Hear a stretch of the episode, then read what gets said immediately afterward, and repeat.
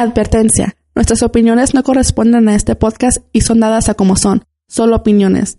Si este podcast es escuchado por menores de edad, se recomienda que estén acompañados de un adulto.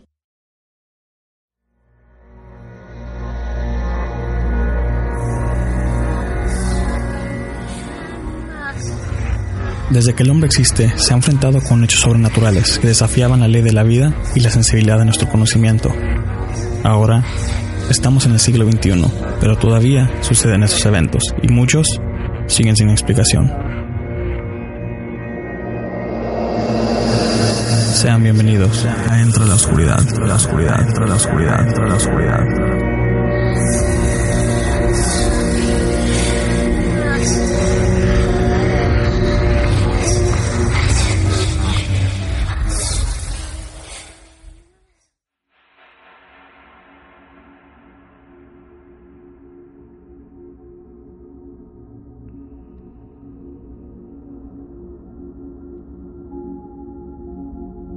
Bienvenidos a Entra a la Oscuridad, donde nuestros grandes miedos se hacen realidad. Mi nombre es Jorge y es todo un placer estar con ustedes de nuevo el día de hoy. Y esta noche conmigo está Ana. Ana.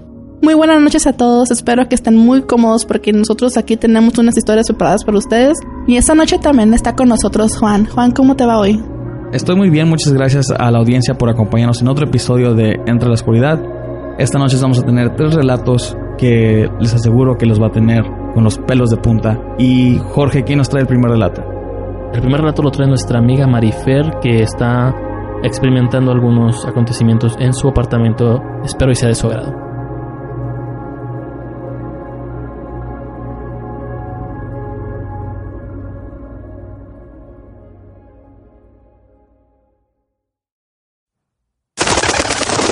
Síganos en nuestras redes sociales, facebook.com diagonal ELO podcast, Instagram y Twitter bajo arroba ELO guion bajo podcast. Y también nos pueden agregar en Snapchat bajo ELO podcast.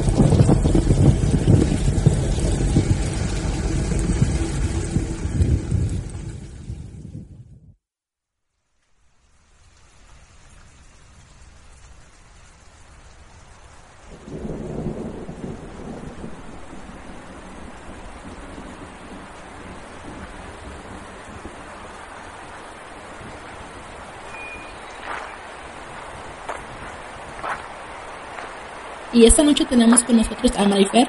Así que Marifer, la audiencia es tuya y adelante. Hola, buenas noches, muchas gracias. Pues voy a tratar de ser breve porque sí, la verdad está un poco largo, pero pues yo desde pequeña eh, puedo ver espíritus, sentir vibras y todas esas cosas, porque yo supongo que es porque mi bisabuela era vidente, entonces pues yo eh, pues nací con ese don. Eh, pero bueno, también soy viajera astral, por lo que, porque yo me puse a investigar sobre eso y pues me di cuenta que pues que tengo la habilidad también de viajar astralmente y a veces tengo sueños premonitorios y cosas así. Eh, cuando yo tenía 10 años, eh, estaba en casa de mi abuela paterna y me acuerdo que fui al baño y yo ya estaba sola porque mi papá y mi hermano se habían ido a creo que al súper y pues estaba en el baño y alguien me tocó la puerta. Entonces yo yo pensé que se había regresado y le digo a mi hermano ya voy porque yo pensé que era él porque en ese momento tenía como dos o tres años. Este siguió tocando y yo así como que pues ya te dije que ahí voy no entonces yo abro la puerta no veo a nadie, estaba todo oscuro porque ya de noche y nada más estaba prendida la luz del baño. Y estaba todo oscuro y escuché las pisaditas así como, como si estuviera un niño corriendo eh, con zapatitos así como de tac. Entonces yo pues, me, me toqué de onda y me quedé así como que, que fue eso. Entonces donde yo volteo para irme caminando por el pasillo hacia las escaleras, al fondo del pasillo veo una silueta pequeñita, así como de un niño de dos años más o menos. Pero yo sabía que no era mi hermano porque por la forma de la silueta del cabello y así. Entonces yo me quedo pues paralizada porque pues nunca me había pasado algo tan así. Entonces veo que la silueta se voltea y se, y se echa a correr y pues ya como que reaccioné y rápido corrí, pero cuando fui a, a querer era ya no estaba. Entonces, la llegó mi papá y le conté y me dijo, bueno, mira, es que eh, quiero que me digas cómo estaba vestido pues este ente, ¿verdad? Pero dije, la verdad no pude ver, o sea, la ropa porque estaba todo oscuro. Y me dijo, bueno, pues cuando lo vuelvas a ver me dices. Después ya, ya lo volví a ver y ahora pues ya lo vi bien. Traía como un tipo overol rojo y unos zapatitos así negros.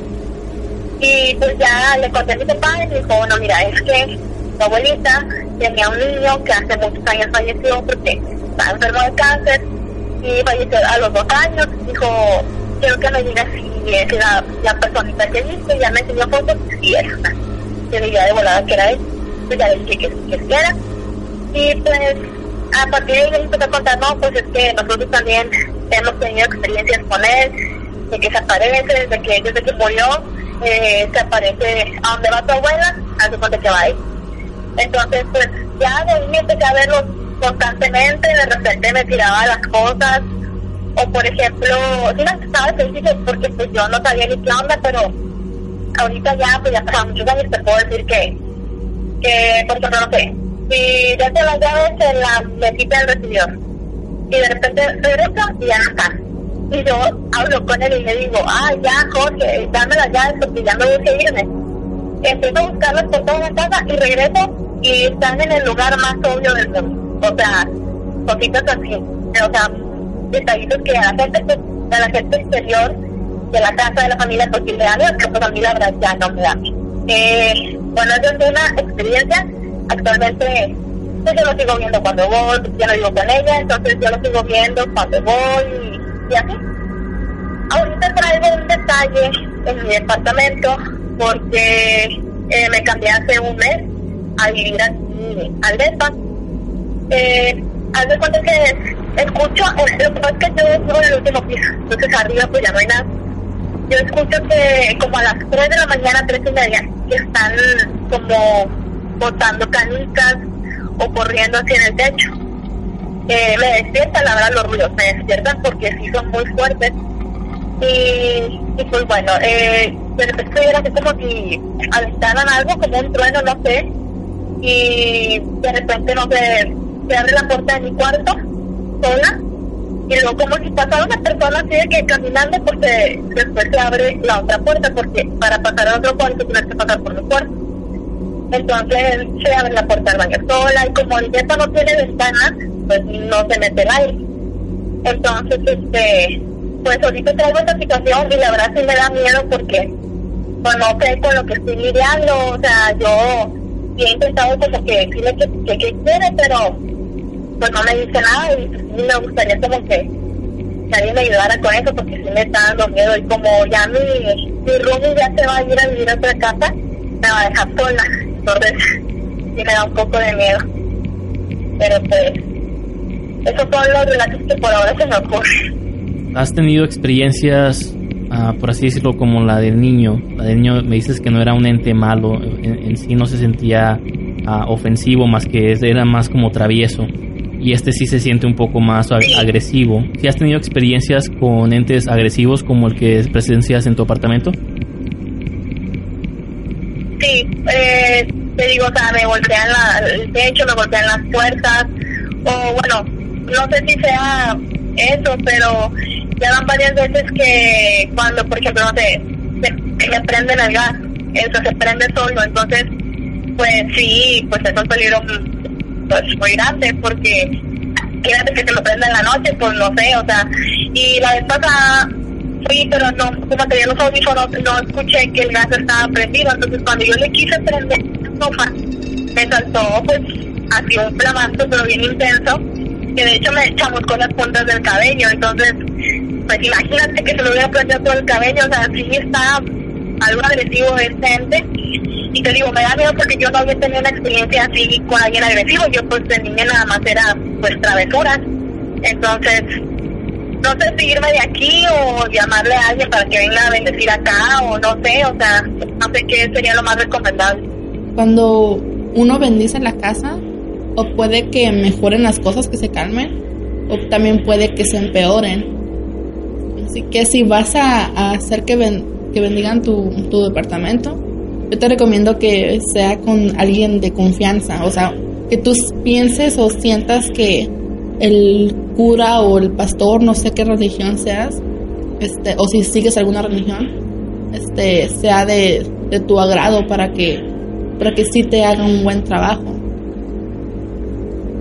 Sí, sí, pues la verdad sí, sí he buscado porque la verdad ahorita no me puedo ir otra parte, pero pues tampoco me gusta como que estar aquí mucho. De hecho, eh, como te comentaba el otro día, este, ya hasta me da miedo venir al departamento cuando salgo a trabajar, o sea, ya es como que busco para hacer cualquier cosa con tal de no llegar al departamento, pero pues, ni modo que no es mala calle, ¿verdad? Entonces, este, ahorita, pues hace, hace ratito se estaban escuchando ruidos en el cuarto de mi roomie, pero el detalle es que el cuarto de mi roomie, eh, o sea, no hay nadie, porque ella no está, entonces, y ella le cierra siempre con, con llave y todo, entonces, digo, pues quién meter, ¿verdad? Uh, ¿Tu roommate también uh, siente este o escucha estos ruidos o los presencia? En algunas ocasiones. De hecho, cuando yo llegué aquí, ella ya estaba este y me dijo, dice, si se llegan a escuchar ruidos no te vayas a asustar. Dijo, es que, pues no sé por qué, pero se escuchan muchos ruidos. Pero ella dice que ella nada más le, toca ver cuando las puertas se abren o se cierran. Pero, o sea, dice, a mí nunca me ha pasado, pues nada más allá pero yo había leído y también me habían comentado que como yo pues soy más receptivo a ese tipo de cosas, pues pueden hacerme pues más daño no sé, o sea, como le quieras llamar. Este, pero sí, es, eh, últimamente desde que estoy aquí, eh, a mi rubia le tocó una vez que el gas estaba prendido igual, entonces ella me dijo, ¿y tú lo dejaste prendido? Y yo, pues no, le digo, yo no estoy aquí todo el día, o sea, y me dice, no, pues estaba prendido, que no sé qué, le digo, no, pues quién sabe como ella ya se va, pues no me preocupa tanto, pero pues a mí sí digo, porque sí, está peligroso la verdad. ¿Alguna vez has encontrado en tu cuerpo algún rasguño moretón? Eh, fíjate que, pues no, no, lo que sí es que de repente, no moretones, pero así como ronchitas, como ronchas así en la cara o así en la espalda, que me, o sea, que me da comezón o cosas así pero por ejemplo en la noche últimamente sí me ha pasado, no sé por qué, la verdad no tengo idea, pero en las últimas cinco noches me pasa que como yo ya, pues por el miedo o lo que tú quieras, ya dejo una vela prendida para tener luz, porque mi cuarto no tiene ventanas, entonces pues está. Entonces este le prendo una vela, una vela y me ha tocado que en la noche me levanto y veo así como una silueta negra pero grande el tamaño del adulto. Este, y cuando volteo hacia ver bien, ya no está, pero sí me ha tocado, o por ejemplo, siento que a veces me jalan el cabello. La vez pasada sentí que me jalaba muy fuerte el cabello, según yo estaba soñando. Y ya que me levanté y todo, vi un pedazo de, de cabellos míos, así que tirados en el suelo. Y así como que, o sea, sí me asusté y me dije, pero oye, ¿tú me jalaste el cabello ahorita? No, dijo que yo estaba dormida. Y yo de que, qué raro, o sea, no sé, son cositas así que, que me, que me han estado pasando últimamente. ¿Hay, ¿Hay eventos o hay...? Una ocasión pasó primero que empezaron así a hacer cosas y luego como que ya corté con ese chavo y luego otra vez empezaron a, pasar más cosas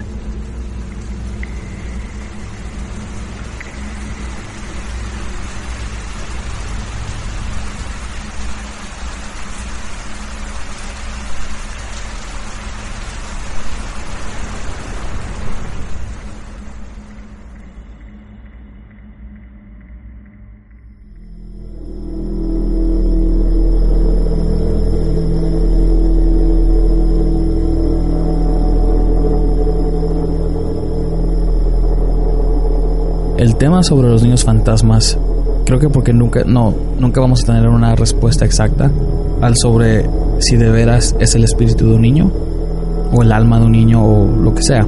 O supuestamente puede ser un demonio que se está disfrazando de niño.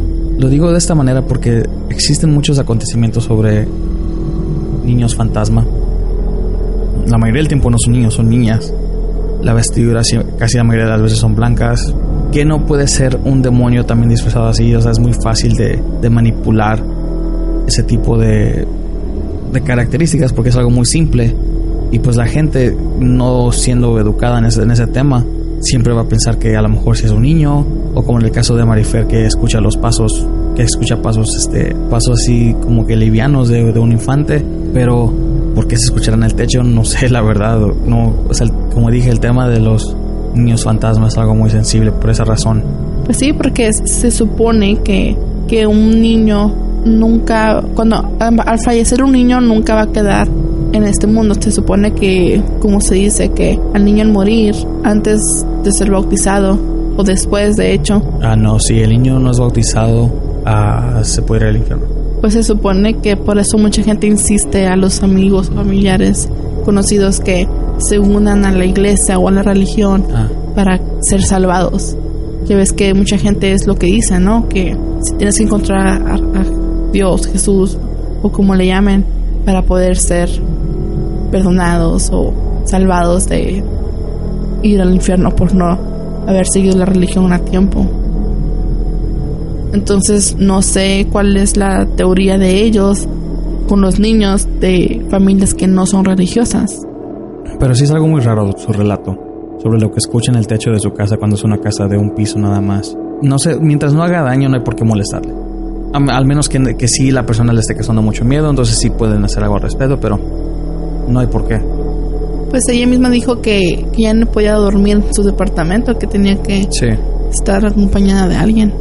¿Cómo va a ser posible que está pagando para estar en su departamento y uno no siquiera puede estar a gusto ahí? También, sí, tienes razón. Queremos agradecer a Marifer por participar y compartir su relato. Y el siguiente relato lo trae Dalia. Por si recuerdan, Dalia participó en la segunda temporada, casi acabando.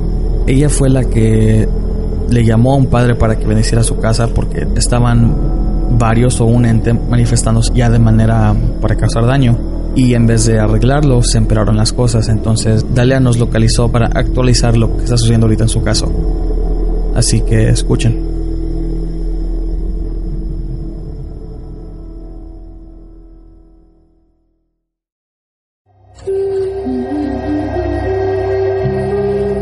les gustaría participar y contar su relato o experiencia en este podcast, pueden mandarnos un mensaje directo por cualquiera de nuestras redes sociales o un correo electrónico a entraluscuridad.gmail.com.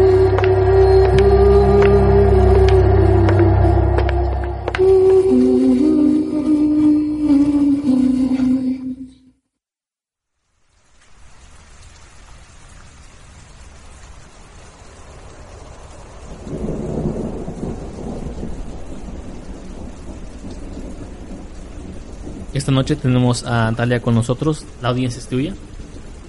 Hola Juan, hola a toda tu audiencia nuevamente. De lo que ya te había yo contado la primera vez, que sucedió después de, ver ese ente. El día 9 de mayo eh, yo te envié unas fotografías donde aquí en Monterrey le llaman abanicos a los ventiladores de techo. Eh, esa mañana yo me levanté temprano, como de costumbre, a darle desayunar a mi esposo para que se fuera a trabajar. Él se fue, a continuación se paran mis hijas porque ese día no fueron a la escuela. Y lo que sucede es que en lo que yo les estaba dando desayunar, ellas se sentaron, estoy preparando el desayuno. Estaban los ventiladores este, trabajando. En eso algo me, una voz interna me dice, párate en la puerta de la cocina. Me paro y esa voz me dice, voltea hacia el abanico. Volteo a ver el abanico que estaba girando y veo cómo se empieza a desprender. Automáticamente yo brinco hacia el apagador, suspendo la electricidad del abanico, pero para eso yo le digo a mis hijas, quítense de ahí, muévanse. Mis hijas me obedecen asustadas mi hija me, pregunta, mi hija mayor me pregunta, mamá, ¿qué está pasando? Y voltea hacia el abanico y ve cómo estaba desprendido el abanico. Si yo no hubiera eh, cortado la electricidad, eso se hubiera caído y hubiera dañado a mis hijas. Unos días antes, como 8 días o 15 días antes, nosotros habíamos ido a, aquí a un lugar llamado Cola de Caballo, es una cascada. Y vimos una otra cascada antes y me dice mi esposo, cuando regresamos la vemos. Le dije sí. Todos íbamos en, nuestra camioneta. Ya de regreso pasamos a esa cascada, nos estacionamos, pero la camioneta, pese a que él puso el freno, no dejaba de avanzar, se estaba yendo hacia el voladero. Mi esposo asustado, sin quitar el pie del freno y con el freno de mano alzado, dice, bájate con las niñas. No queriendo lo hice, me bajo. Gracias a Dios se detuvo la camioneta, él metió la 4x4 y, y gracias a Dios logró sacar la camioneta antes de que se fuera al, barranco. Posteriormente, después de, todos esos sustos, estamos durmiendo, pero empieza una tormenta eléctrica. Yo al escuchar los truenos a mí me dan muchísimo miedo, me controlo por mis hijas, pero esa noche ya estaban ellas durmiendo y yo tenía mucho miedo y me dice mi esposo, si quieres cierro la cortina. Le dije sí, no quiero verlos. Una cosa es escucharlo y otra cosa es verlo. Entonces él cierra la cortina, yo estoy jugando con mis pies, los estoy levantando. Como a los 10-15 minutos, un manotazo en mi pie. Le dije a mi esposo, ¿tú me pegaste? Mi esposo se me queda bien y me dice, sí. Vuelvo a levantar el pie, sigo jugando con mis pies y nuevamente otro golpe. Es cuando ya espantada le digo a mi esposo, ¿me volviste a pegar? Y me dice, no, yo pensé que había sido una de las niñas. Le digo, no, ellas están acomodadas. Me dice, no, es que yo no te pegué ni la primera ni ahorita yo no te pegué. Dice, yo te dije que sí para que no te asustaras, dice, pero yo realmente no te pegué ni la primera vez ni ahorita. Pues le digo, ¿sabes qué? Abre la puerta. Le abrió la puerta, pero algo lo más extraño es que cada vez que yo siento esa presencia, él amanece con rasguños, con moretones, con chupetones. Y ni para decir que es alguien más que se los hace, porque bueno, yo veo cuando él se cambia y me doy cuenta que, que no trae nada y, y, sorprendentemente al siguiente día que yo luego que se cambia aparece ya con los chupetones. He estado sintiendo esta presencia nuevamente en la cocina en pleno en pleno día fui a la cocina y la sentí sentí como me empujó. No dejo de sentirla no dejo de, de saber que está ahí. De plano yo tengo que dormir ya sea con la cortina levantada y la puerta abierta y la luz del baño prendida para que entre un poco de claridad, porque no me deja dormir. Me tiran las cosas, incluso mis hijas luego, mamá, ¿me hablaste tú? No, yo no te llamé. Es que yo oí que me llamaste. No, yo no te llamé. Estaba ayer afuera de... Ellas estaban aquí en su cuarto con la puerta cerrada. Mi esposo ya se había ido yo estaba en la otra recámara y escuché que mi hija pequeña me dijo, mamá. Yo desde el cuarto le contesté, ¿qué se te ofrece? Pero al no obtener respuesta, dejé pasar. A los 15 minutos sale mi hija mayor. Le digo, ¿qué querían? Nada, es que nosotras no te hablamos. Le digo, ¿cómo no? Ustedes me llamaron. Le digo, fue Aline, dice mamá, Aline está durmiendo. Vengo, me asomo al cuarto y efectivamente mi hija pequeña estaba durmiendo. Me dice mi hija, Le digo, sí. Le digo, a lo mejor fue el niño, un niño que pasó allá afuera. ¿Segura, mamá? Sí, no te preocupes, no pasa nada. Mis hijas jugando. Y eran las 7 de la noche. Precisamente en esta semana fue el día martes. Entraron muy asustadas al cuarto y me dicen, mamá, ¿sí escuchaste? Le digo, ¿qué pasó? Dice, es que estábamos afuera corriendo en, en, el comedor. Dice, y escuchamos cómo se movió la silla y la silla ya no está en su lugar. La silla la movieron. Dije, no, hija, a lo mejor fue tu imaginación porque como estaban en movimiento, dice, no, mamá, eh, hazme caso y créeme, algo me movió la silla. Dije, ¿sabes qué? Métanse, voy a prender yo la luz afuera, no te preocupes, aquí se quedan conmigo hasta que llegue tu papá. Llegó mi esposo, le platiqué y me dice, es que no puede ser posible que esto ya siga pasando. Le digo, mira, esto no se detiene, esto sigue. Le digo, vamos a tener que volver a ver a otro padre que nos venga otra vez a bendecir la casa. Vamos a tener que pues ser un poquito más extremos, no sé, incluso recurrir a, a limpias de casa si es necesario, porque esta presencia no me deja. Yo la sigo viendo, pero no sale a lo que es la luz. La veo siempre en la oscuridad y sé que está ahí. Yo se lo dije a mi esposo, oye, se fue la luz y ella estaba ahí. Digo, nada, es que tú estabas durmiendo de ese lado. Me dice, no, dice, no es posible que tú la sigas viendo. Le digo, es que ahí está. Le digo, dice, ¿por qué no se acercó? Le digo, porque tenía yo la lámpara de mano. Digo, y la prendí. No me deja, no sé qué quiere. Yo sé que no debo de entrar en contacto con esa cosa, pero no me deja, Juan. Definitivamente no me deja. No sé si venga conmigo, no sé si venga o es algo que ya estaba aquí en esta casa. Aquí no ha sucedido nada raro, por lo que a mí me sigue sorprendiendo la presencia de este ser y sobre todo que ya se está manifestando. Se me pierden las cosas, se me cambian de lugar, aparecen donde yo no las dejo. Ha habido ahorita problemas en la casa, se detonaron muy fuertes con, entre mi esposo y yo. Estuvimos a punto de casi separarnos. Fue una situación horrible por tan mala energía que ya se siente, pero aún así yo digo, no me voy a ir, esta es mi casa, y ya enojada, apenas que ya he estado otra vez molestando, yo se lo dije, lárgate tú. Esta es mi casa y tú no tienes nada que hacer aquí. No te doy permiso de estar en mi casa. Lárgate a donde perteneces. Aquí está Dios y Él es el que me cubre. Y eso fue porque en el baño me fue a mover la puerta. Me azotaron la puerta de, de donde yo me estaba bañando Pensé que había sido una de mis hijas que había entrado al baño y resulta que no.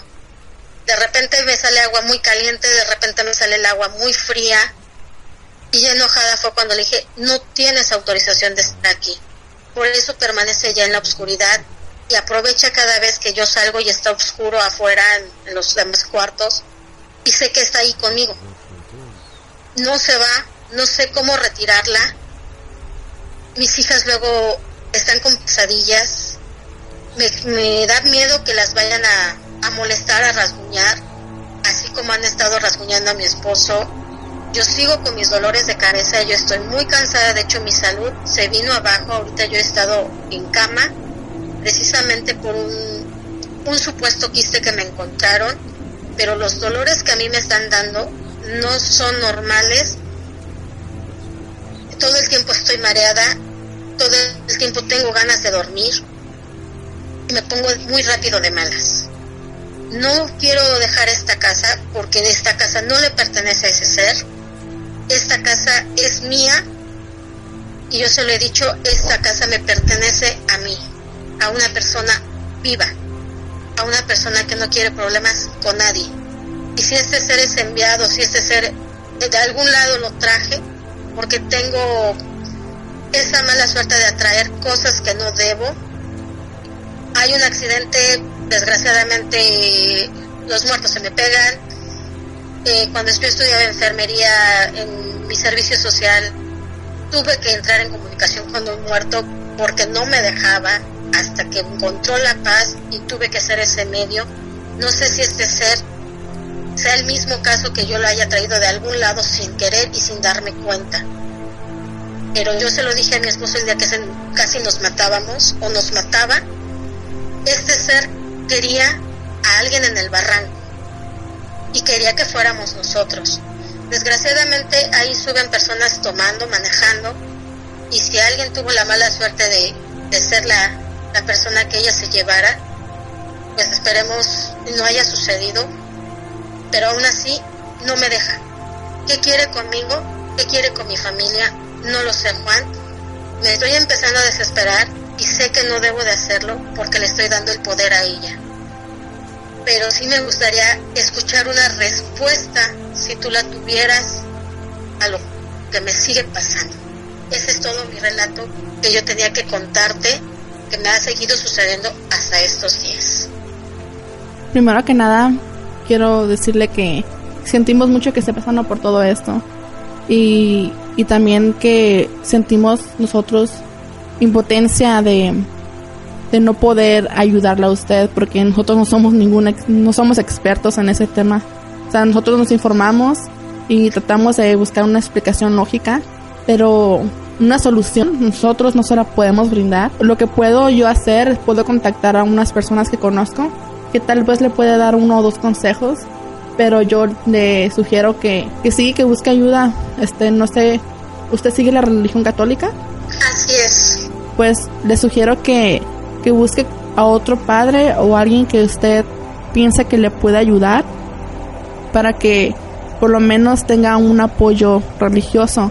Alguien que, que sepa un poquito más que obviamente que nosotros y le pueda dar más apoyo porque nosotros aunque por más que queramos no, no, no tenemos poder ni, no tenemos realmente el conocimiento necesario para tratar un tema así, porque suena que si nosotros le damos un consejo que busquemos por internet o algo así, no queremos que, que su situación empeore.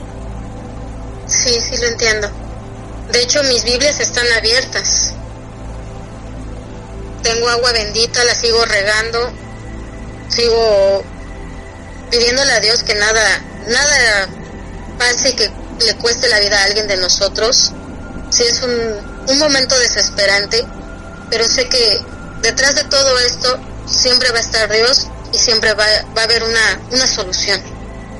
Usted está en lo correcto eso que dice que es la casa de ustedes y, y no, a él no le pertenece a este ente. Yo pienso que es, es algo muy bueno que usted, sí, ustedes, sobre todo toda la familia, esté unida, a pesar de todos los problemas que puedan tener. Siempre mantengan en mente que tal vez es el ente el que está haciendo que, que ustedes se sientan estresados y, ustedes mantengan con actitud de que ustedes son los dueños de la casa y que nadie los va a sacar de ahí. Exacto. Claro que sí, Dalia. Y como me estabas mencionando, muchas veces estos, este tipo de entes se, se, hacen más fuertes con la energía negativa y, y, traen este tipo de cosas. Como tú mencionaste, tu voz interna ah, al principio sobre el evento de, de, del los ventiladores. Hay, hay también esa, esa energía positiva que tienes alrededor de ti y, creo que es muy importante que la busques, que la sigas. Toma en cuenta también las experiencias que estás ah, pasando y que hacen que estos eventos se hagan más fuertes. Ah, trata de, evitar ese tipo de negatividad en, tu hogar para que no, no se haga más fuerte este, este ente que está causando problemas. Yo veo y siento que me quiere ver sola te vuelvo a repetir, estuvimos a punto de separarnos y dijimos, no, no le vamos a dar gusto ni a lo que sea ni a quien quiera. Nosotros somos una pareja que nos amamos, estamos juntos por amor, no por nuestros hijos. Este es nuestro hogar, porque de la puerta para afuera es nuestra casa, pero de la puerta para adentro es nuestro hogar. Y nuestro matrimonio, nuestros hijos y nuestra casa no se la vamos a entregar tan fácilmente a un ser que no debe de estar aquí como vienes de la religión católica, si hay una cosa que, los católicos siempre, siempre van a creer, es en el rezo. Ahora, sí. sabe cuál es el Salmo 91? Sí, de hecho lo tengo abierto en mi Biblia, el de Salmos lo tengo abierto precisamente en el 91. Ok, entonces el 91 viene siendo el más fuerte cuando, se, cuando es algo que tiene que lidiar con espíritus malignos. Como dijo Ana, yo también le sugiero que, que consiga, si pudiera conseguir a un padre que no sea el mismo. Como un ejemplo, los espíritus pueden ser como, lo, como las cucarachas. Ven que si, si usa un cierto veneno, después de tiempo se hacen inmunes a ese veneno hasta que lo cambie. En muchos casos ha resultado lo mismo con los espíritus, entonces eso puede también este, puede ser que es lo que está pasando.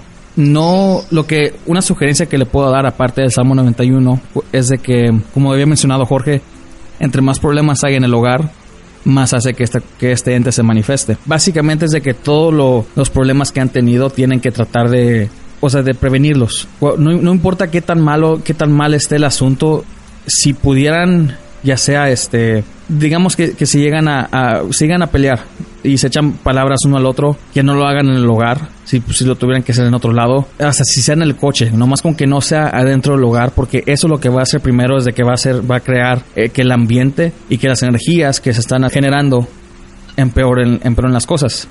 Sí sí.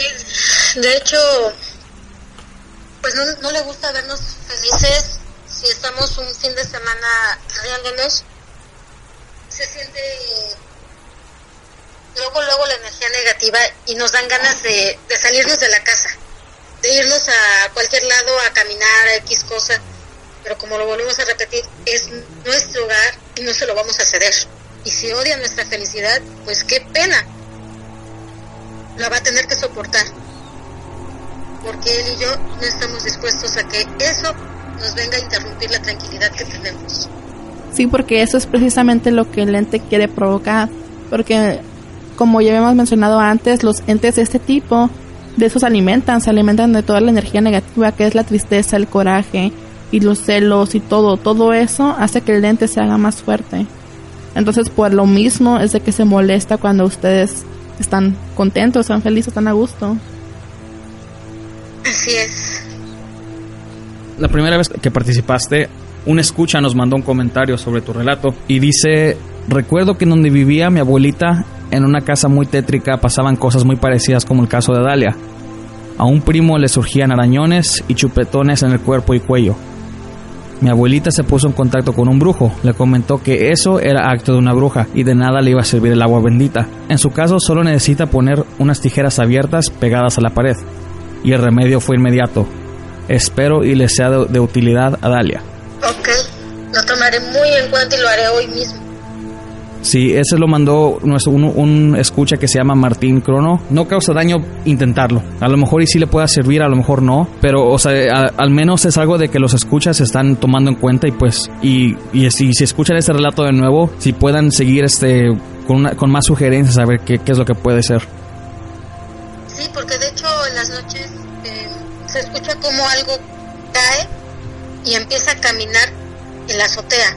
No tengo segundo piso, no está construido. Y bien que se escucha después de las 2 en la madrugada como algo cae y empieza a caminar. El perro que está al otro lado, no el mío, nunca está afuera y escucho como arañan la, la pared donde yo, donde está la cabecera de las camas ya no dormimos separados de mis hijas. Y me dice mi esposo, yo no sé cómo aguantas escuchar todo esto, tú que tienes el sueño muy ligero, tú con lo mínimo te despiertas, yo no sé cómo has soportado todo esto, no sé cómo no te has vuelto loca. Digo, es que yo tengo que ser fuerte por mis hijas, no me puedo dejar caer. Digo, y, y yo soy el, el pilar cuando tú no estás en casa, y aunque estés durmiendo, yo soy el pilar. Y si yo me derrumbo, ¿qué va a ser de- de mis hijas? Entonces, sí, aquí yo sigo escuchando cosas que no deben de ser. Se supone que las brujas con la lengua quieren arrastrar a los, a los niños o, o una persona que esté muy, muy débil de anímicamente. Entonces, se supone que con las tijeras, uno cuando, en cuanto sienta que tiene a alguien cerca, agarra las tijeras y hace como que le va a cortar la lengua a la, bruja. Entonces se supone que cuando uno pone unas tijeras en forma de cruz, que en mi caso sería abierta, pues la, la bruja no se acerca. Entonces cuando se empiezan a alejar.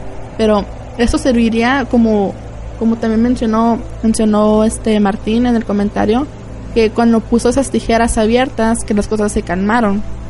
Y que, y porque con el agua bendita no funcionaba. A lo mejor tal vez puede ser que en, en su caso sea algo parecido, tal vez es una bruja o le hicieron brujería y tal vez las tijeras sea una muy buena opción por lo menos por ahorita, por el momento. Y si las cosas se calman, pues, pues qué mejor que eso. Pero si las cosas siguen pasando, yo digo que, que sí, debería de buscar ayuda religiosa. Sí, de hecho pienso dirigirme al, este fin de semana al centro de Monterrey, a la catedral, a ver si el padre de la, catedral, de la catedral puede venir a ayudarme, porque sí, este, sí me urge que esto salga, porque bueno, yo no puedo dejar a mis hijas ni cinco minutos solas, y mucho menos durmiendo, por el miedo de que algo les vaya a pasar.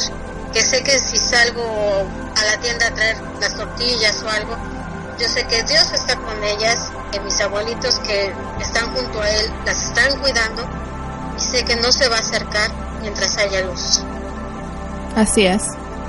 También si, si tiene, obviamente cuando pasan ese tipo de sucesos uno no piensa en grabar, pero si usted puede tomar fotos nada más al azar, nada más para ver si puede captar algo o si puede grabar algún, si puede grabar audio con una aplicación que tenga en el teléfono, que tenga también evidencia para que se la pueda mostrar al padre también. para que no la tome como que se está exagerando o como que está mintiendo. Porque hay mucha gente que es muy escéptica, incluso los padres lo toman como que, oh, tal vez porque la casa está vieja, por eso se escuchan sonidos, por eso se hizo caer el abanico y ese tipo de cosas. Entonces, entre más evidencia tenga usted, es, sería mucho mejor. Sí, sí, también lo voy a hacer. Bueno, pues eso sería todo. Por ahora ya no tenemos preguntas. Este, si usted este después tiene algo más que contarnos o quiera o tenga alguna pregunta, como le dije, este yo voy a tratar de ponerme en contacto con unas personas que conocí a través de, otros relatos y, me pongo en contacto con usted a ver si, si obviamente va a ser un problema por la distancia, pero aunque sea un consejo, una receta casera sobre magia blanca que le pueda hacer como un tipo de limpia, algo así, imagino que sí se puede hacer. Sí, claro que sí, yo estoy pues eh, más que nada abierta a, toda la ayuda posible. Muchísimas gracias por, por estar al pendiente de nosotros y claro, ya tengo el número de, de Juan y pues las evidencias que vaya yo tomando se las, se las iré enviando a él, este, así como le envié las fotografías de los abanicos. Y pues muchísimas gracias a ustedes por estar al pendiente de, de nosotros, aunque estamos muy lejos. Muchísimas gracias, estoy muy agradecida con ustedes por darme esta oportunidad de contar lo que realmente está pasando conmigo y con mi familia. Muchísimas gracias.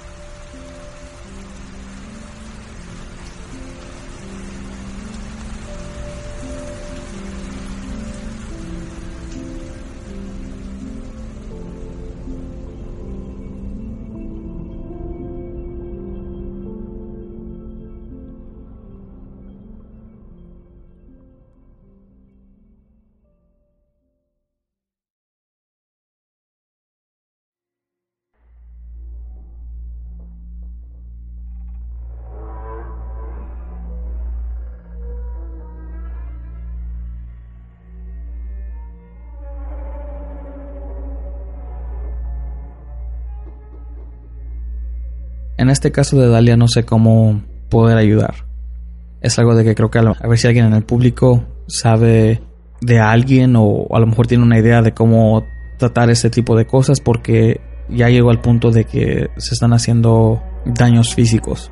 Mi respeto hacia Dalia es mucho más grande, o sea, no va a dejar que ningún ente la corra de su propia casa y es algo muy bien, pero al mismo tiempo es como que también estás retando al ente o a los entes que están en tu hogar, como de que, ok, a ver a ver quién va a ser el primero de salirse de esta casa. Y es algo que creo que no muchos están preparados para ese tipo de, enfrentamientos. Podría ser un caso de brujería o, podría ser nada más un caso de, tipo poltergeist. Pero no, nosotros no, sabemos porque por uno no estamos, no estamos cerca, no estamos o sea, ni en México ni nada de ese tipo. Y por la distancia no podemos poder ayudar más. O sea, no, nada más podemos darle el espacio a Dalia para para que ella pueda compartir lo que está sucediendo ahorita en su caso y, darnos una actualización de lo que de lo que sigue ocurriendo. Ana, tú en este tipo de casos, ¿a dónde acudirías si te estuviera ocurriendo a ti? O sea, por una, lo que haría yo es de que creo que trataría de, de conseguir evidencia, preferible en, en video. No más, lo único que se necesita es un buen pedazo de evidencia para poder acudir a una iglesia o, o para poder llevarlo a mayores para, para agarrar mejor ayuda. Pues yo, en este caso, si me estuviera pasando a mí, tal vez me pegaría más a la creencia católica, porque con la con la que crecí, con la que mis papás están más familiarizados. Porque de primero me imagino que Dale ya trató de buscarle una explicación lógica, de que tal vez trató de averiguar si no estaba pasando algo que pudiera arreglarse. O sea, me refiero a que no tuviera algo que ver con lo paranormal, sino que ya me imagino que ya descartó esa teoría. Ya al darse cuenta que, que no es algo normal, que tenga una explicación, que ya se dio cuenta de que es algo paranormal, entonces ya me iría más como dices tú, como le comentamos a ella también, cualquier cosa que mirara, cualquier cosa que sintiera, empezaría a tomar fotos y video y también una grabación de audio. No, no siempre cuando tomas video vas a captar el audio más claro, es, es mejor cuando grabas el puro audio porque se pueden captar cosas que con el video no se va a poder. Este tip que les voy a dar para para grabar evidencia paranormal son unos, unos tips que nos dio un, que me dio un investigador a mí. Es un investigador profesional que trabaja en San Diego.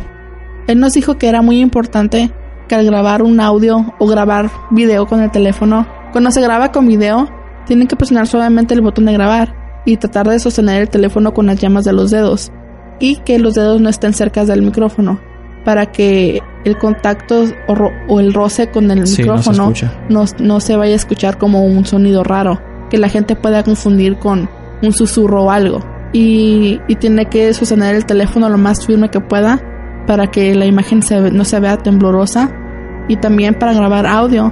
Igual de igual forma tienen que sostener el teléfono con el micrófono apuntando hacia donde quieres que se grabe el audio y se tiene que sostener con la palma de la mano abierta por la misma razón que de que los dedos no estén rozando el micrófono y también que tratar de que la mano no esté temblando tanto. También al momento de que uno quiere hacer contacto con un espíritu, tienes que darle tiempo al espíritu que, se, que tenga que darle la energía suficiente para materializarse o manifestarse, al menos unos 10 segundos. Se tiene que hacer la pregunta y no hacer otra luego, luego, no, no hay que desesperarse. Siempre hay que hacer una pregunta, por ejemplo, ¿estás ahí? Y esperar 10 segundos y contarlos en la mente. 1, 2, 3. Entonces ya al, al, dejar pasar ese tiempo, tienes que hacer la siguiente pregunta y volver a esperar. ¿Por qué? Porque si haces muchas preguntas, si te estás haciendo muy rápido, al último si captas, si llegas a captar algo, nunca vas a saber qué respuesta te dio o, para cuál pregunta. exacto, para cuál pregunta es la respuesta que escuchaste. Porque hay que tomar en cuenta que los espíritus y todo ese tipo de entes toman energía. Entonces no es de que estén activos luego, luego tal vez estén ahí, pero para poder manifestarse ocupan energía y eso toma tiempo para poder colectar la energía suficiente para poder responder. Entonces por eso es muy importante que uno le dé mucho tiempo al espíritu o ente. Entonces esos son unos tips que son muy sencillos para una una colección de evidencia paranormal básica, que sería audio y video. Sobre todo también las fotos. Tomen en cuenta que los orbs, él nos confirmó, no sé si creerle o no, pero se supone que él es profesional, que los orbs no son evidencias de actividad paranormal. Sí, porque el, orb es el, el tipo de evidencia que más fácil se puede hacer. Sí, porque puede hacer hasta partículas de polvo. Sí, de polvo. Y entonces, cuando uno toma fotos y mira como esas bolitas blancas que están flotando alrededor de una persona, eso puede ser polvo. No lo tomen como una evidencia paranormal. Pero cuando ese es este, cuando puede ser polvo, entonces tienen que ser muchas. No necesariamente. Pero cuando nada más hay un orb, que es nada más un orb moviéndose así como que libremente de un lado para otro, y arriba y abajo, o sea que tiene diferentes direcciones. Que, se mueva con inteligencia. Hay una página en Facebook que, que sigo que es aquí en Wisconsin y ellos habían grabado uno, pero el orb se mueve, o sea, como como se les pega su gana. de, un, lado al otro, de arriba abajo, hace círculos, lo que sea. O sea, y, y no, no, no pudiera ser polvo porque a lo mejor hubiera nada más, nada más, este, más que un orb. Se estuviera moviendo de, a lo mejor de, izquierda a derecha, dependiendo de dónde está soplando el aire acondicionado o algo así. Y aparte el, el orb tenía color. Creo que era un color así como que medio morado. O sea, no muy, no, no muy brilloso, pero sí tiene como que un color así más o menos morado que le resaltaba. Entonces ahí sí es cuando se pudo identificar como un orb. Puedo decir que estoy de acuerdo con, con tu guía, o bueno, también viene siendo un, un investigador este, profesional, de que los orbs ah, son los más fáciles para recrear. Entonces necesitarías un, un pedazo de evidencia creo que más creíble. No necesariamente te piden este un, o sea, que, que grabes un ente de veras así en físico, sino que cosas moviéndose es más que suficiente también a veces. La levitación es algo que de veras eh, siempre toman en cuenta luego, luego cuando lo ven. También hay que tomar en cuenta que cuando uno se está enfrentando a un ente al parecer maligno como el que se está enfrentando Dale en esos momentos, puede que al tratar de hacer contacto con ellos uno pueda salir más, más asustado de lo que ya estaba, porque una cosa es de que sientas cosas o que mires cosas que mueven, se mueven de lugar, y otra cosa es ya escuchar tal vez la voz de del ente que te está atormentando, pero por lo menos ya, se va a tener evidencia de, que algo se está pasando y así uno va a tener más credibilidad ante la iglesia, ante un padre para que ahora sí le, ayuden como debería de ser. Y por supuesto también queremos agradecerle a Dalia por de nuevo participar y darnos una actualización sobre su caso.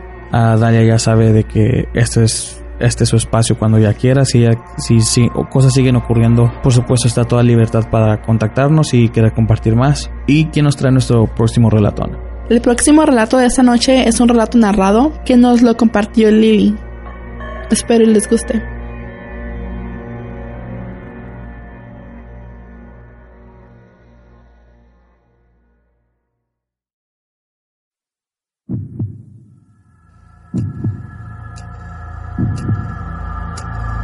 Si les gustaría patrocinarnos, pueden aportar a este proyecto en nuestra página de patreon.com diagonal ELO podcast.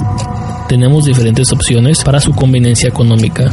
Cualquier cantidad es bien recibida y agradecida.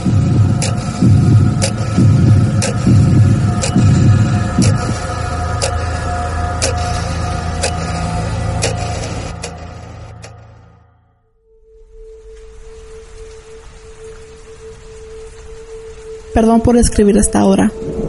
Es que ocupé tiempo para darme valor y revivir momentos que duelen, especialmente cuando son momentos que por más que pase el tiempo duelen como si hubiese pasado recién.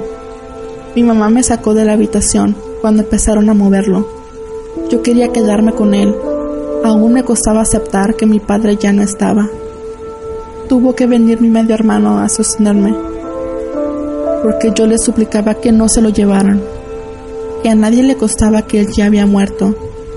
Yo sabía bien la verdad, pero aún así me costaba aceptarlo.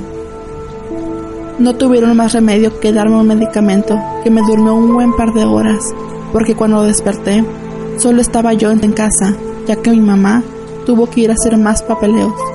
Me despertó el llanto del gato de mi papá, que se había acurrucado en el mismo lugar donde dormía con mi papá y lloraba tristemente. Al acercarme a la habitación, aún podía sentir la presencia de mi padre. Su cama tendida y limpia, sus pertenencias, todo parecía estar esperando a su dueño. Me acurruqué al lado del gatito y lloré. El gatito se acercó a mí y empezó a actuar extraño. Hacía ruidos raros y se había sentado encima mío. Miraba hacia la puerta y sonaba molesto, como cuando defienden su territorio se me empezaron a poner los vellos de punta. Me quedé quieta con miedo mientras el gatito jalaba mi camisa, tratando de arrastrarme hacia la puerta. Y a pesar de la diferencia de tamaños, él hacía la lucha para sacarme. Me bajé de la cama de un salto y salí de la habitación. La puerta se cerró detrás mío. Corrí hacia afuera y esperé a mi mamá sentada bajo el porche con el gatito entre mis pies. No dejaba de pensar el por qué había sentido eso. Me dije a mí misma que la puerta se cerró porque la ventana estaba abierta. Tan solo fue el viento que la cerró.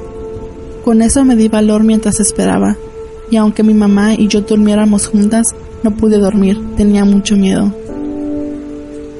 Mi mamá me dijo que era porque me había dado shock y dejamos la luz encendida. Y ella se la pasó abrazándome toda la noche. Les contaré que el lugar donde vivimos era un pueblo pequeño donde todos nos conocíamos. La única persona que consideraba mi amiga vivía a dos cuadras de mi casa, y aunque por estar en diferentes escuelas, de vez en cuando nos veíamos los fines de semana, ella vivía con sus papás y su abuelo en la única funeraria del lugar. El abuelo se encargaba de preparar los cuerpos. Una vez que los médicos forenses terminaban sus dictámenes, los llevaban ahí. Su mamá era la maquillista y su papá el chofer. Toda la familia aportaba al negocio familiar de alguna u otra forma. Debido a mi problema, yo nunca iba por ahí, pero ella y yo nos veíamos en el parque para platicar o jugar. Fue ella quien me dijo que el cuerpo de mi papá ya lo estaba arreglando su abuelito y me preguntó si quería ir a verlo. Yo no estaba segura si quería ir, pero ella me aseguró que no estaría sola, que ahí estaban sus padres y abuelito y solo sería por un momento. Yo con miedo y todo acepté.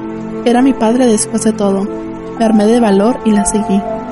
Eran las 4 de la tarde y aún había sol. Mientras sea de día no pasaría nada. Al menos eso pensé yo. El negocio estaba contiguo a su casa. Parecía como otra casa. Era blanca con el techo rojo y ventanas grandes con cortinas de terciopelo dorado. Era casi anaranjado, pero con otras cortinas más livianas para dejar entrar el sol, pero aún así dar un poco de privacidad. Cruzamos el corredor y al lado de la oficina había una puerta que comunica el sótano.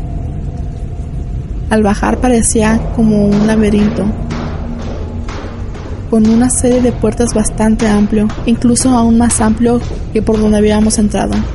Al final del corredor había un elevador donde subían los féretros a la parte de arriba, donde estaban las capillas. cada una con su lugar privado. Ella entró primero a una de las puertas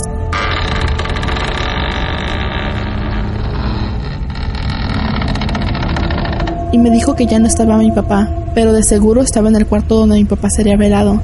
Así que subimos una vez más, pero yo podía sentirme observada, como cuando estás en un escenario y tienes varios ojos mirándote. Ella notó mi temor y me tomó de la mano y me sonrió. Me dijo que todo estaría bien. Me jaló de la mano y subimos las escaleras. Por fin entramos al lugar donde estaba el ataúd de mi papá. Nuestros zapatos hacían un eco al irnos acercando. Su ataúd estaba resguardado por cuatro cirios que ya se encontraban encendidos. A los lados, dos macetas grandes con palmeras adornaban las esquinas.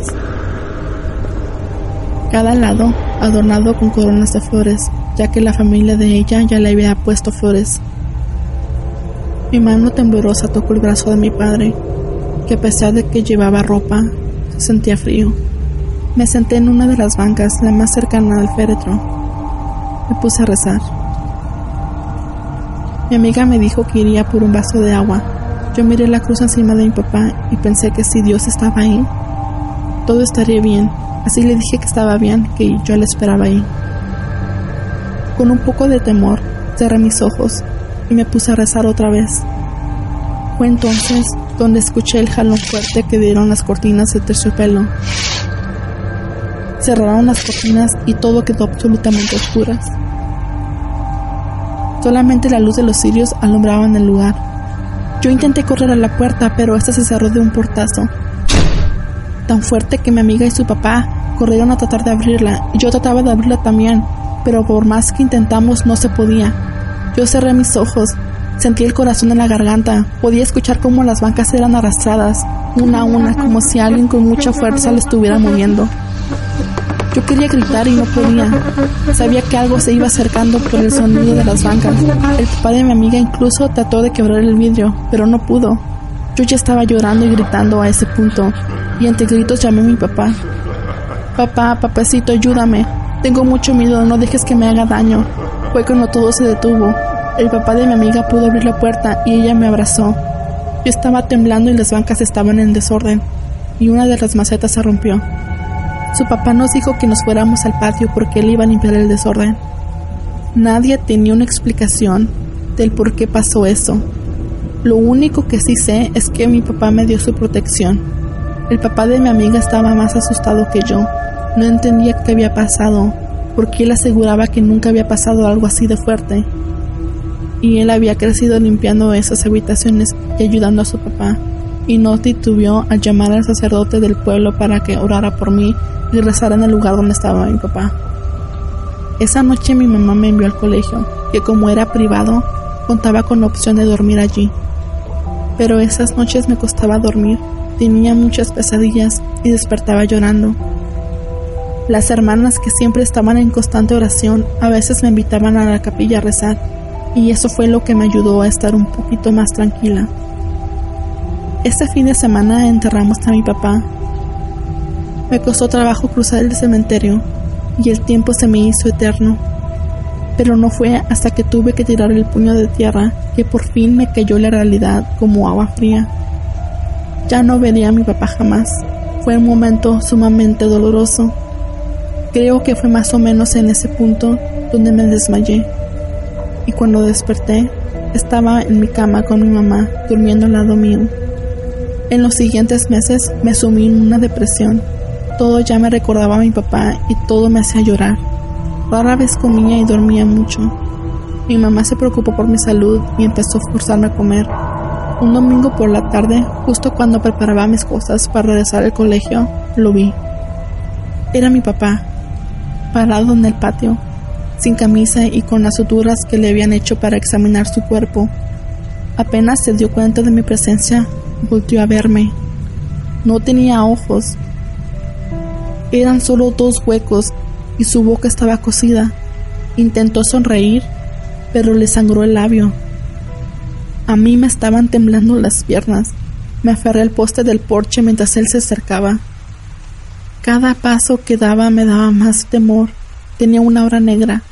El olor era insoportable y su respiración era forzada y yo sentía mucho temor. La medalla que llevaba en mi cuello empezó a sentirse caliente. Era una medallita humilde de San Gabriel que me habían regalado en el convento debido a una situación fuerte que viví varios años atrás. La tomé en mis manos y me armé de valor. Le grité que dejara de usar la cara de mi papá, que yo sabía muy bien que no era mi papá, porque mi papá me amaba y jamás me asustaría de esa manera, que me dejara en paz y se fuera. Esa cosa me sonrió, como si hubiese aprobado mi actitud, y como humo denso de puro, desapareció. Desde entonces, no volví a ver nada más con la misma fuerza. Aún me pasan cosas de vez en cuando, pero he aprendido a verlo de la misma forma que veo el cielo y su clima. Aún trato de no andar donde hay mucha gente. Aún me da por evadir situaciones que activen esos sentimientos e intento mantener una relación con Dios. Mi mamá falleció al año que mi papá se fue al cielo. Y aunque esa es otra historia también escabrosa que ya les contaré en otra ocasión, yo sé que mi familia me cuida desde el cielo.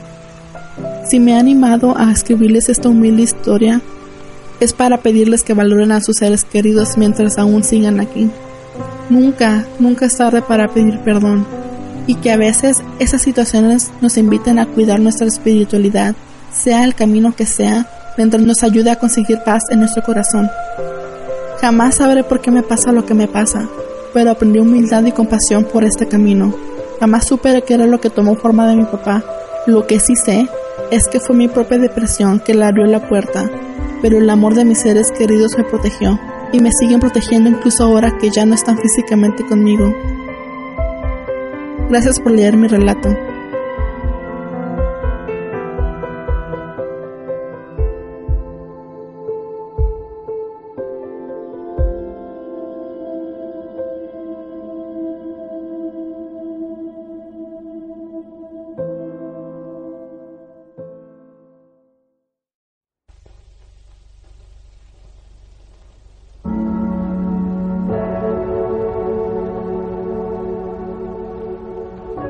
Ese relato se me hizo un poco triste. De hecho, también cuando Juan me mandó esa historia para poderla estudiar antes de la narración, para poder solamente llegar y narrarla, tuve que meterme obviamente en la situación donde estaba ella y me hizo recordar cuando mis familiares fallecieron. Afortunadamente, mis papás aún siguen con vida, pero yo era muy cercana a mis abuelos y me tocó vivir el momento cuando ellos se enfermaron y cuando fallecieron y el velorio y todo eso. Nunca me pasó una situación como la de ella, pero puedo empatizar con su sentimiento porque sé lo que se siente perder a alguien muy cercano a ti. Se me hizo un poco complicado porque uno de mis peores miedos es perder a mis papás, porque sin ellos no sé qué haría aunque tengo ya casi 30 años, no, no, me, no me veo viviendo sin mis papás. Creo que nunca lo haré. Entonces se me hizo un poco complicado mezclar el sentimiento de duelo más el, el terror de que algo desconocido, un evento paranormal, esté sucediendo en el mismo lugar donde está tu papá. Y todavía no, no entiendo cómo es de que pasó eso, si se supone que como dijo ella, eso no lo pudo haber causado su papá, porque su papá jamás intentaría asustarla. Entonces quiere decir que otro ente se estaba alimentando de su tristeza, de su depresión, para poder manifestarse de esa manera. Aunque nunca se supo qué es lo que quería, nunca se supo cuál era el propósito de este ente. Y también, pues como dijo ella, también ya desapareció y nunca lo volvió a ver. Aunque ella también menciona que ha vivido otras cosas no tan fuertes, pero algo como tal nunca volvió a nunca volvió a ver a ese, ser. Este relato me, me conmovió. Es raro de que en este podcast tengamos relatos así que, que, o sea, que sean tristes. Casi la mayoría del tiempo son puros relatos sobre lo paranormal, gente que ha confrontado a, a entes o todo eso, o que los atormentan no sé, o sea, no, no puedo decir que tengo, que sé lo que, o que puedo compartir su sentimiento, porque por supuesto he perdido a mis abuelos yo, pero mis papás siguen conmigo, eso, es algo muy diferente.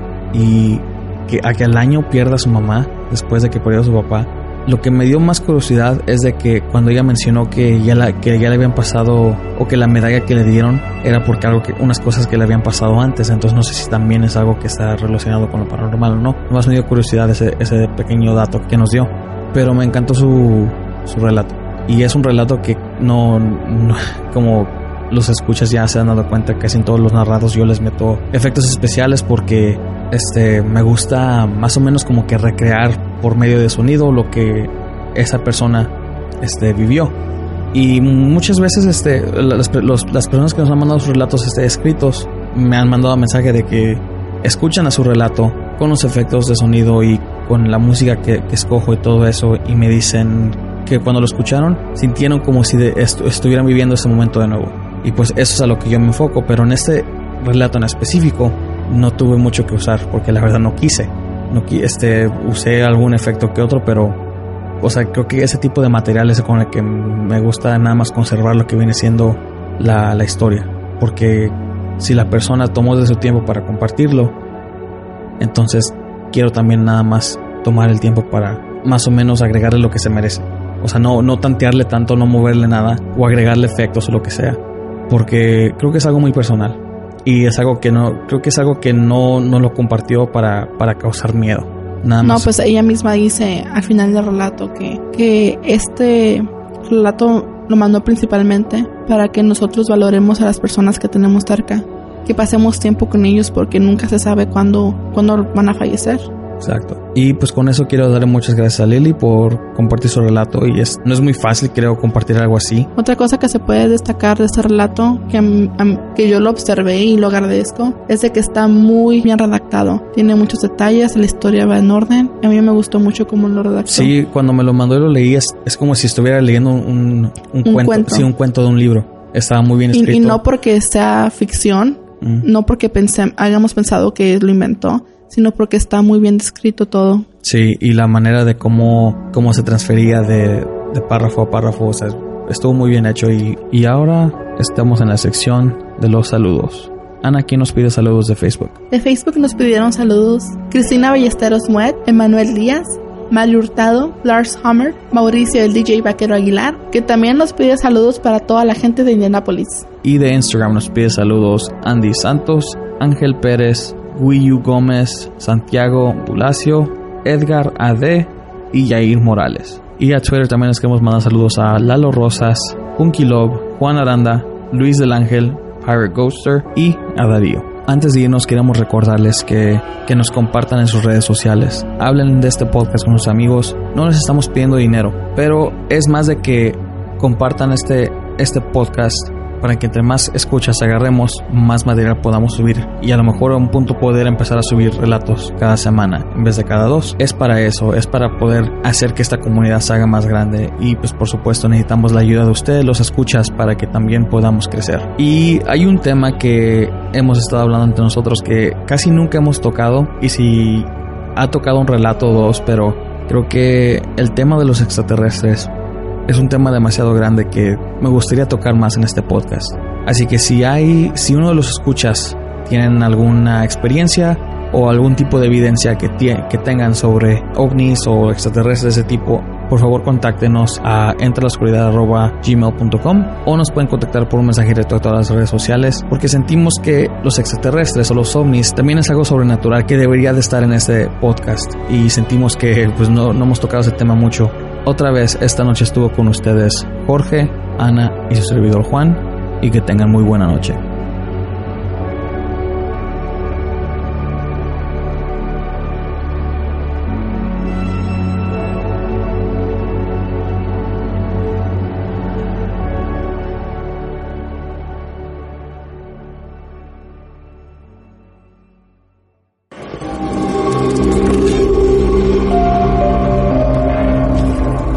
Escuchar este podcast en Evox, SoundCloud, iTunes, YouTube y nuestra página oficial de entralascuridad.com.